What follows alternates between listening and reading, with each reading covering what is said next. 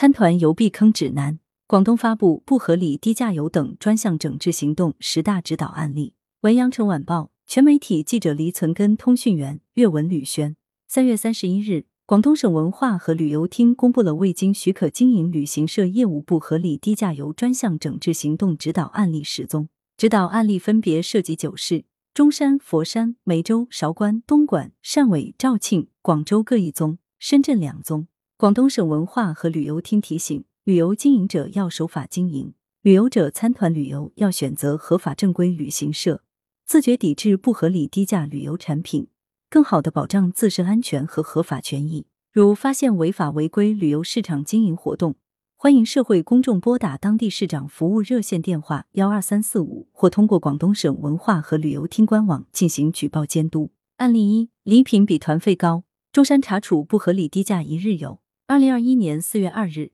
中山市文化广电旅游局执法人员到中山市五桂山某某蒙古民族旅游村检查，发现中山飞某国际旅行社组织旅游团前来旅游，收取每个旅游者的团费二十五元，赠送每人一只重约二点五斤的活鸡作为礼品。经查，二零二一年三月十一日、三月二十二日，飞某国旅分别依每人收取十元或四十元不等的旅游费用。组织旅游者参加中山一天游和中山佛山两日游的旅游团，行程包括三至四家购物场所和一个免费景点。其收取的旅游费用已包含交通费、餐费、导游费、保险费、礼品等的费用，价格远远低于其正常的经营支出成本。在旅游行程中，根据事先达成的协议，飞某国旅将旅游者带到购物场所消费。购物场所按照到场的旅游者人数给予非某国旅每人三元至六十元不等的人头费，并按照旅游者购物总额百分之十至百分之三十不等的比例给予非某国旅回扣。非某国旅以低于接待和服务费用的价格组织旅游团，通过收受购物场所给予的人头费和回扣获利，已违反《中华人民共和国旅游法》第三十五条第一款的规定。依据《中华人民共和国旅游法》第九十八条规定，中山市文化广电旅游局责令当事人改正违法行为，并作出没收违法所得两百五十九元，责令停业整顿一个月，并处罚款三万五千元的行政处罚；对直接负责的主管人员邓某清作出罚款两千五百元的行政处罚。案例二：以保健品推广招来旅游者，佛山查处某健康科技公司。根据群众举报。二零二一年七月十四日，佛山市文化广电旅游体育局执法人员对佛山某健康科技有限公司进行现场检查。经调查，该科技有限公司在未取得旅行社业务经营许可证的情况下，印制和派发含有线路名称、团费、景点、交通安排、餐饮安排等内容的宣传单张，以保健品推广招来旅游者，收取旅游费用后，交给其他旅行社组织安排具体旅游行程。依据《中华人民共和国旅游法》第九十五条第一款的规定，佛山市文化广电旅游体育局对当事人责令改正违法行为，作出没收违法所得一万四千三百五十元，并处罚款两万五千元的行政处罚；对相关责任人员王某作出罚款五千元的行政处罚。案例三：户外俱乐部组织旅游团，梅州查处某活动策划公司。二零二一年十一月四日。梅州市文化广电旅游局联合梅江区文化广电旅游体育局进行了线索排查，执法人员发现微信公众号某户外俱乐部的消息页含有旅游线路信息产品介绍。经调查，该公众号所属梅州市某活动策划有限公司未取得旅行社业务经营许可证而从事旅行社业务，具体组织实施了相业铜鼓风出游活动，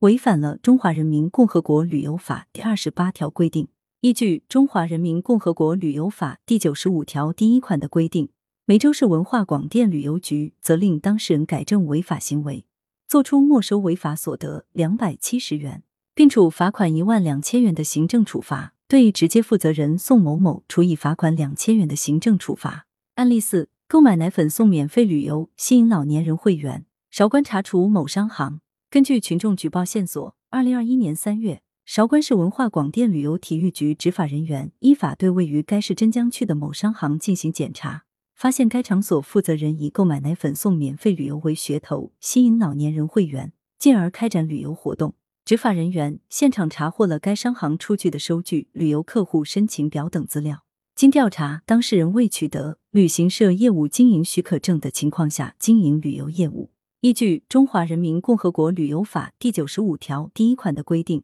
韶关市文化广电旅游体育局责令当事人改正违法行为，给予当事人没收违法所得五百六十九点四五元，并处以罚款一万元的行政处罚。案例五：免费旅游诱骗老年人参加购物团，东莞查处两名组织者。东莞市叶某、钟某两人以参加全国广场舞比赛兼旅游的名义，组织百余名广场舞爱好者参加厦门演出四天三晚旅游团。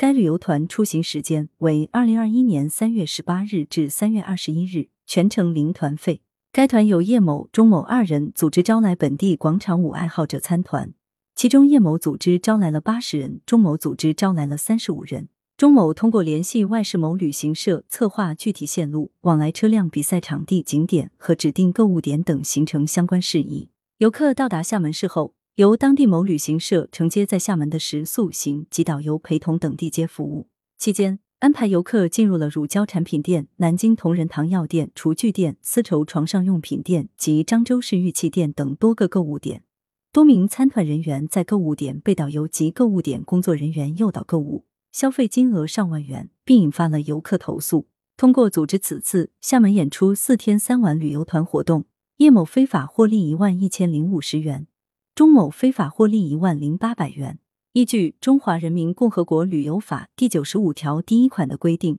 东莞市文化广电旅游体育局对叶某作出没收违法所得一万一千零五十元，并处两万五千元罚款的行政处罚；对钟某作出没收违法所得一万零八百元。并处两万五千元罚款的行政处罚。案例六：低价诱骗老年人参加购物团，汕尾联合公安、交通等部门严格查处无证经营。根据群众举报的线索，二零二一年十一月七日，汕尾市文化广电旅游体育局联合汕尾市公安局、汕尾市交通管理局等相关职能部门，在汕尾市境内的某高速路出口对驶离高速公路的一辆从广西桂林返回汕尾的旅游大巴进行突击检查。该旅游大巴车共载有游客四十五名。经进一步核查得知，此次旅游活动的组织者魏某通过微信“健康快乐群”以一百八十八元的低价招来旅游者参加桂林四天游旅行团。鉴于当事人属首次被查处，在调查询问的过程中，主动供认自己的违法事实，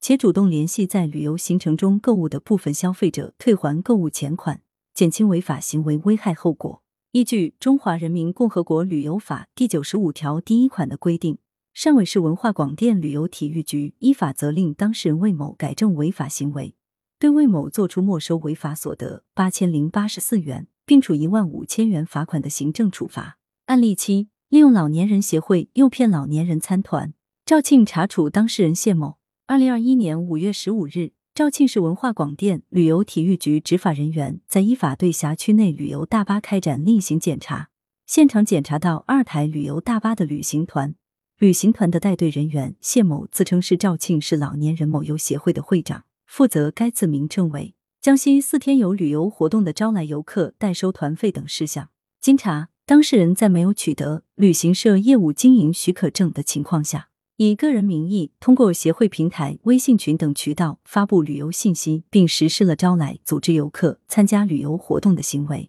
依据《中华人民共和国旅游法》第九十五条第一款的规定，肇庆市文化广电旅游体育局责令当事人改正违法行为，并给予罚款三万元的行政处罚。案例八：微信招来亲子游，广州查处某商旅服务公司。二零二一年五月十日。广州市荔湾区文化广电旅游体育局收到市民举报，广州某商旅服务有限公司涉嫌未经许可经营旅行社业务。执法人员对当事人进行远程勘验，发现该商旅服务公司所属的某亲子游微信公众号中发布了涉及详细的旅游行程介绍、报名费用及支付方式等旅游线路招来及经营信息。后经现场调查，当事人未取得旅行社业务经营许可证。依据《中华人民共和国旅游法》第九十五条第一款的规定，广州市荔湾区文化广电旅游体育局对当事人作出罚款两万五千元的行政处罚，对直接负责人谭某某处以罚款五千元的行政处罚。